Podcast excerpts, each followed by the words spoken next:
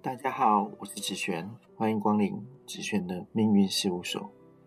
这个节目，我们探讨自己的命运、群体的命运、国家的命运、人类的命运，举凡占星、塔罗、八字、紫微斗数各种命理工具，或者是政治、经济、金融、历史各种群体命运的可能性，有空我们都会谈一谈。我们的命运是怎么造成的呢？命运有其逻辑，有其思考方针，有其发展趋势。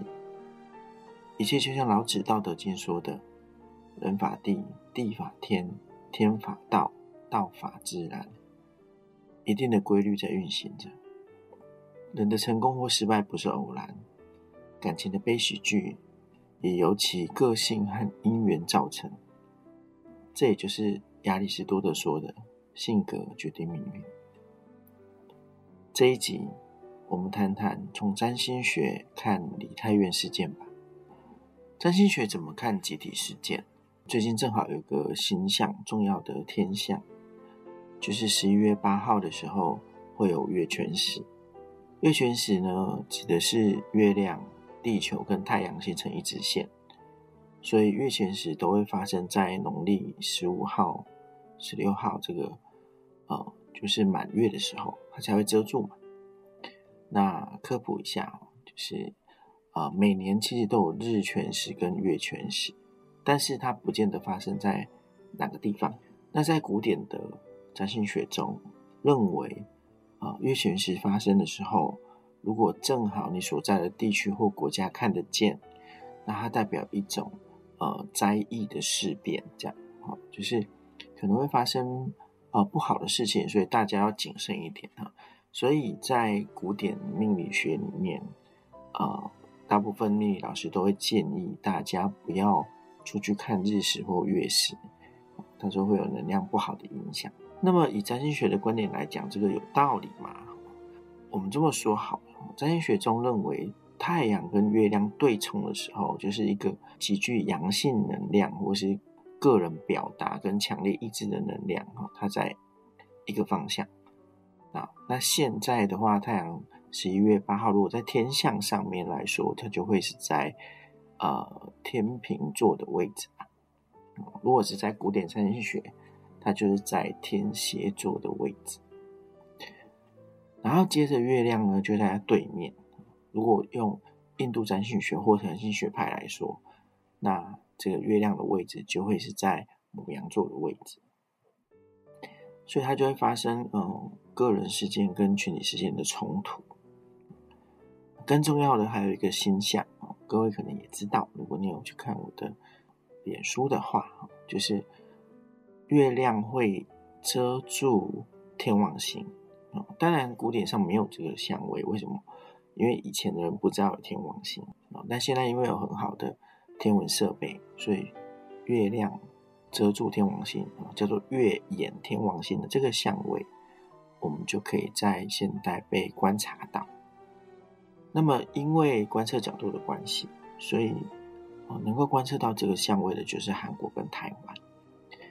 那依据古代占星学的概念，就是在这件事情发生的前后，它通常不会在当天发生什么事情，它就会在事前。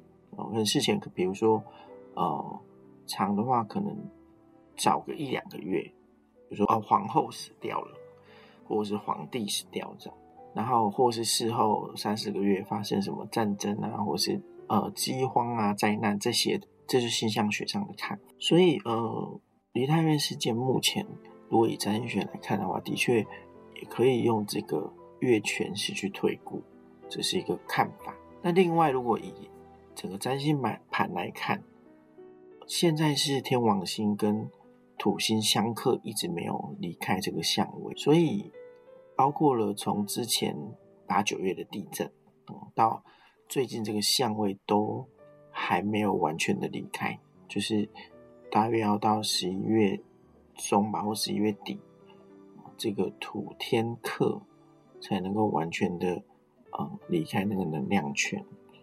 所以我们的地震还是会维持一个可能发生的状态，土天克是天王星，为什么发生在台湾？其实也有可能发生在日本。你要知道，就是呃，星象学是这样，比如说这是个地震的相位，那它会发生在哪里？这件事情从古至今是没有人猜得出来的。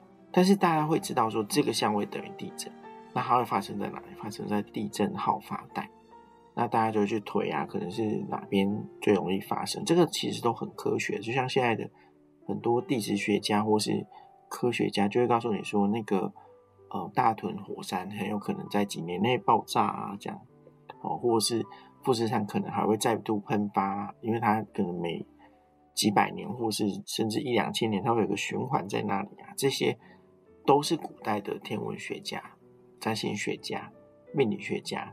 在做统计预测的，那么呃这一波的相位，其实我是认为应该已经呃快要过去了。但是呢，因为目前天王星在水瓶座的关系，所以水瓶座跟群众有关。那群众的聚集产生的能量的正向跟负向的压力，也容易造成星象学上的灾变。那么，所以就会建议说，如果哦有太过于群聚的事件，我们就会呃尽量避免。嗯，所以比如说选举去投票，这不算什么群聚。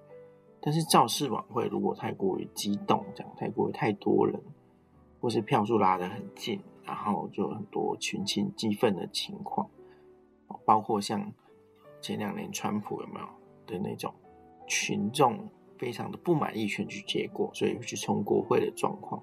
那么在台湾，你如果是有支持的政党或群体，就建议你不要去比较好，因为相对来讲，其实，呃，这个现象是比较危险的，具有具有压力性。所以目前吧，啊，是天王星的跟土星的克相。那你们会想要听关于？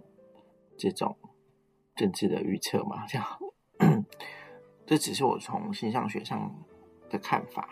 土星代表政府，代表传统的一方，代表现在得到权力的力量。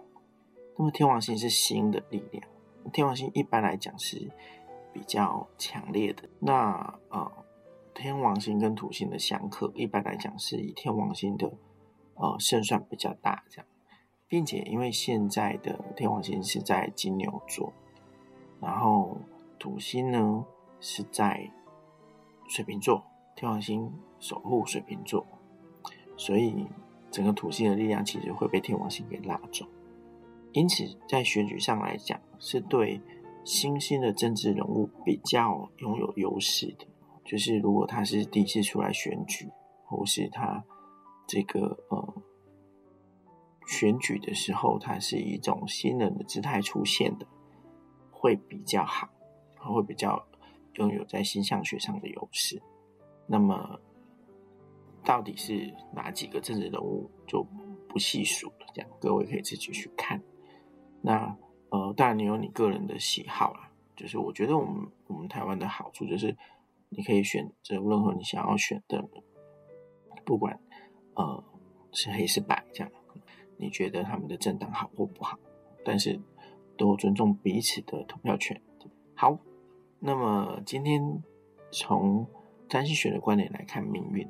那关于梨泰院事件，它除了星象学之外，它还有一种韩国人的民族性，还有还有一个从疫情之后大家因为压力呃释放了，然后那个活动万圣节活动嘛，好像已经两年多没有办了。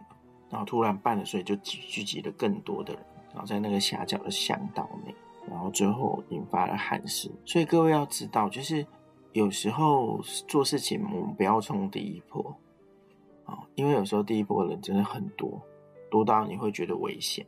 这个是属于我们要累积出来的经验，在这么这么多人去的一个道路上，然后你又知道那个地方可能是美军的基地，有很多狭窄的巷弄。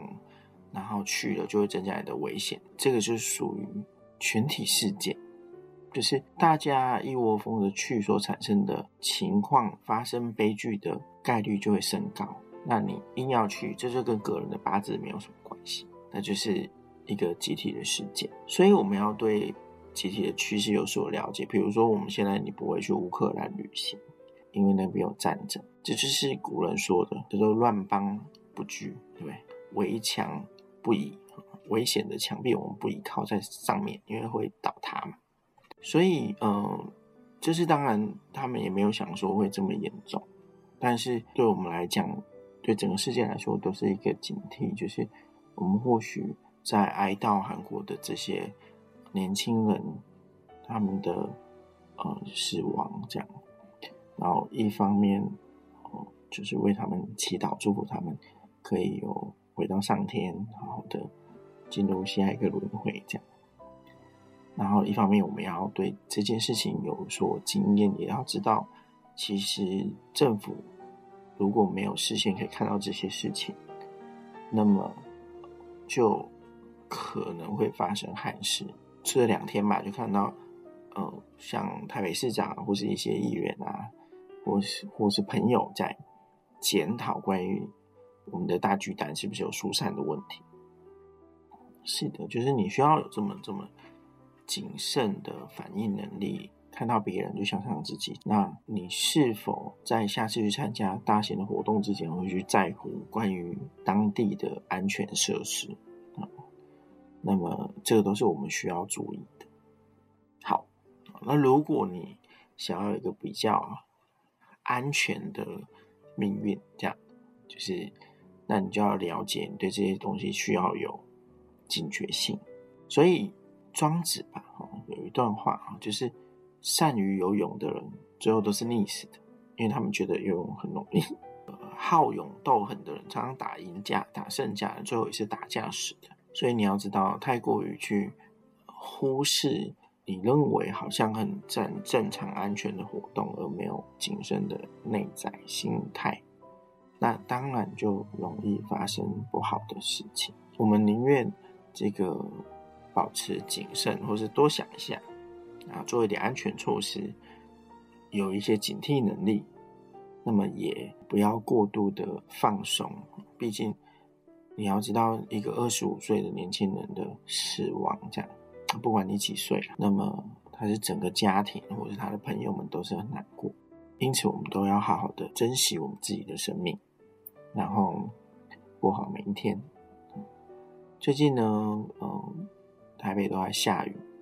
那不知道你在的城市也是不是在下雨呢？那希望大家都做好保暖，身体健康，平平安安的。那么今天子璇的命运事务所就讲到这里喽。最后，关于梨泰院的这件事情，对你来说有什么思考或是影响呢？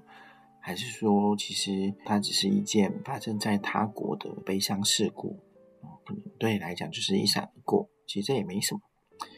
那，呃，你有什么想法？欢迎到呃我的脸书子璇的命运事务所跟我分享或是讨论。